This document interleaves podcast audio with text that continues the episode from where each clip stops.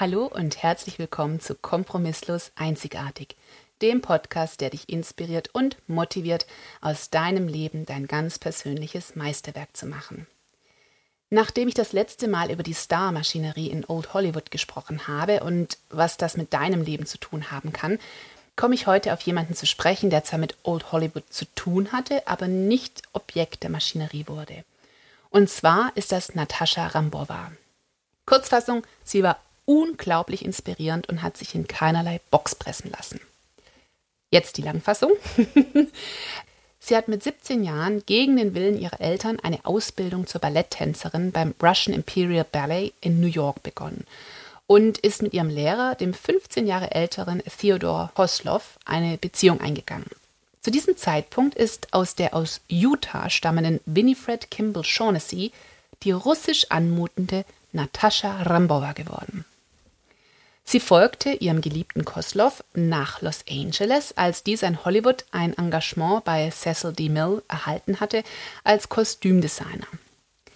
Allerdings war es nicht Koslov, sondern Rabova, die die gesamte Recherche und die Kostümskizzen gemacht hatte. Und das ging eine ganze Weile so, dass Koslov eben die Sachen präsentierte und dafür bezahlt wurde, obwohl Rambova die Arbeit machte.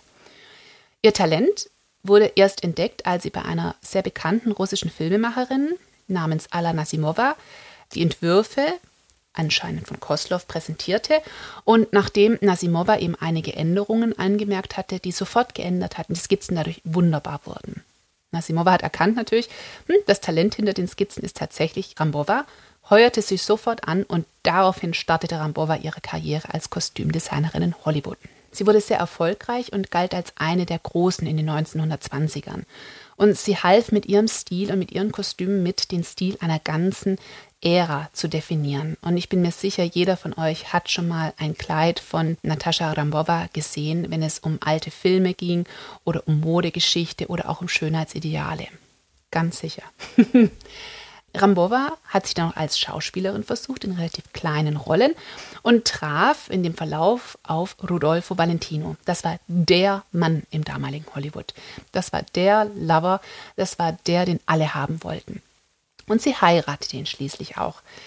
Das Ganze nahm jedoch kein gutes Ende, denn er wollte, dass sie zu Hause blieb, Hausfrau und Mutter wurde. Tat sie aber nicht.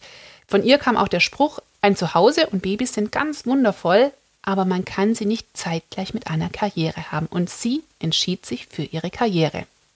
Da fing es an, in der Ehe zu kriseln. Und dazu kam, dass die Filme, die Valentino, der große Star Hollywoods, während der Ehe drehte, wurden Flops. Ganz Hollywood fing an, Rambova dafür verantwortlich zu machen, weil sie anscheinend zu viel Macht auf ihn ausübe. Und diese beiden Dinge und noch ein paar andere Sachen führten dazu, dass die beiden ihre Ehe beendeten und kurz danach verstarb auch Valentino. Rambova hatte dann genug von Hollywood und von der Schmähpresse, die sie bekam, und ging zurück nach New York und eröffnete eine Couture-Boutique, in der sie selbst entworfene Kleider und Schmuck verkaufte.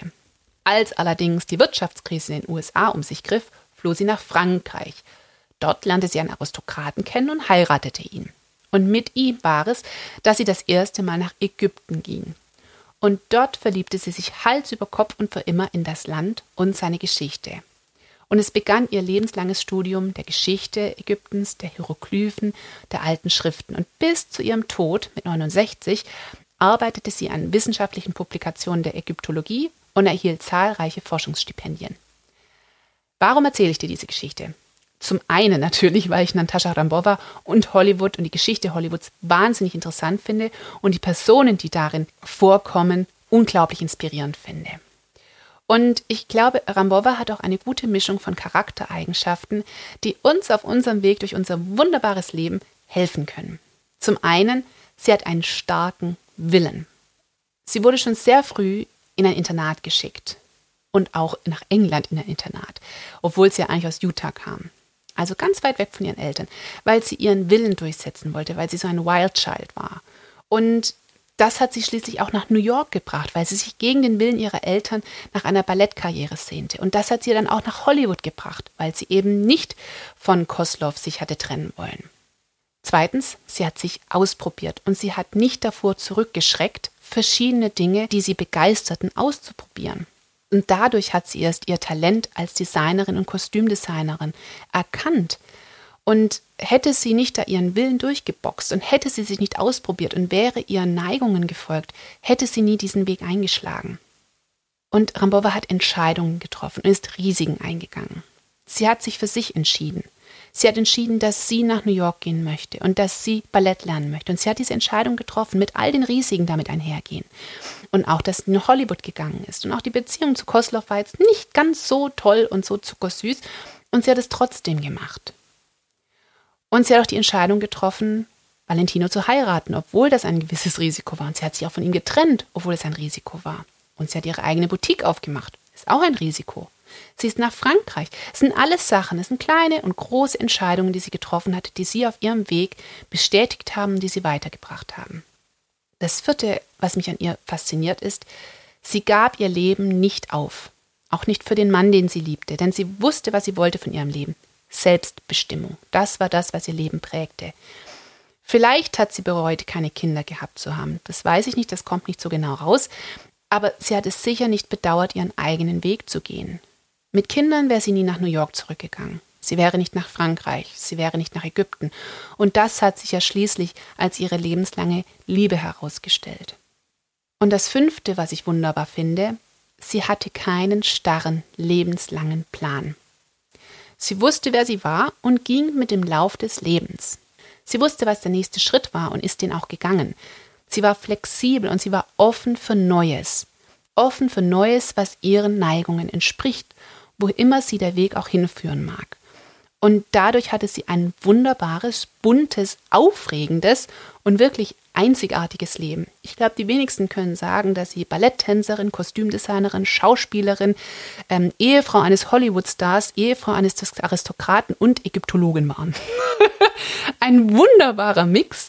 Besser geht es gar nicht. Und das passiert eben, wenn man zu sich steht, seinen Neigungen und wenn man einfach mit starkem Willen, Flexibilität Entscheidungen für sich trifft und nicht versucht, es allen recht zu machen. Kann man so ein buntes, einzigartiges Leben planen? Nicht wirklich. Denn hätte man es planen können, wäre niemals aus dieser behüteten Tochter aus einer der angesehensten Familien aus Utah Natascha Rambova geworden, die Ägyptologin. Aber Natascha Rambova hat sich ihren Weg gebahnt mit Lebenslust, starkem Willen und einem starken Selbstbewusstsein und Selbstwertgefühl. Sie war sich bewusst, was sie wollte, wer sie war und was gut für sie war. Ich hoffe, ich konnte dich damit inspirieren, mutige Schritte zu gehen, zu wissen, was gut ist für dich und dir zu überlegen, wer du sein willst und genau das zu machen, was dir und deinen Neigungen entspricht. Niemand kann dich aufhalten. Du bist ein Wunder, das wissen wir rein wissenschaftlich, und du hast ein wunderbares, einzigartiges Leben. Das solltest du nutzen, um all das zu tun und zu sein, was du möchtest. Wenn dir diese Episode gefallen hat, freue ich mich über eine Bewertung auf iTunes und über Feedback an hallo@kompromisslos-einzigartig.de und natürlich freue ich mich noch viel mehr, wenn du das nächste Mal wieder einschaltest. Bis dahin, genieß dein Leben und denk daran, du hast nur eines. Mach ein Meisterwerk daraus.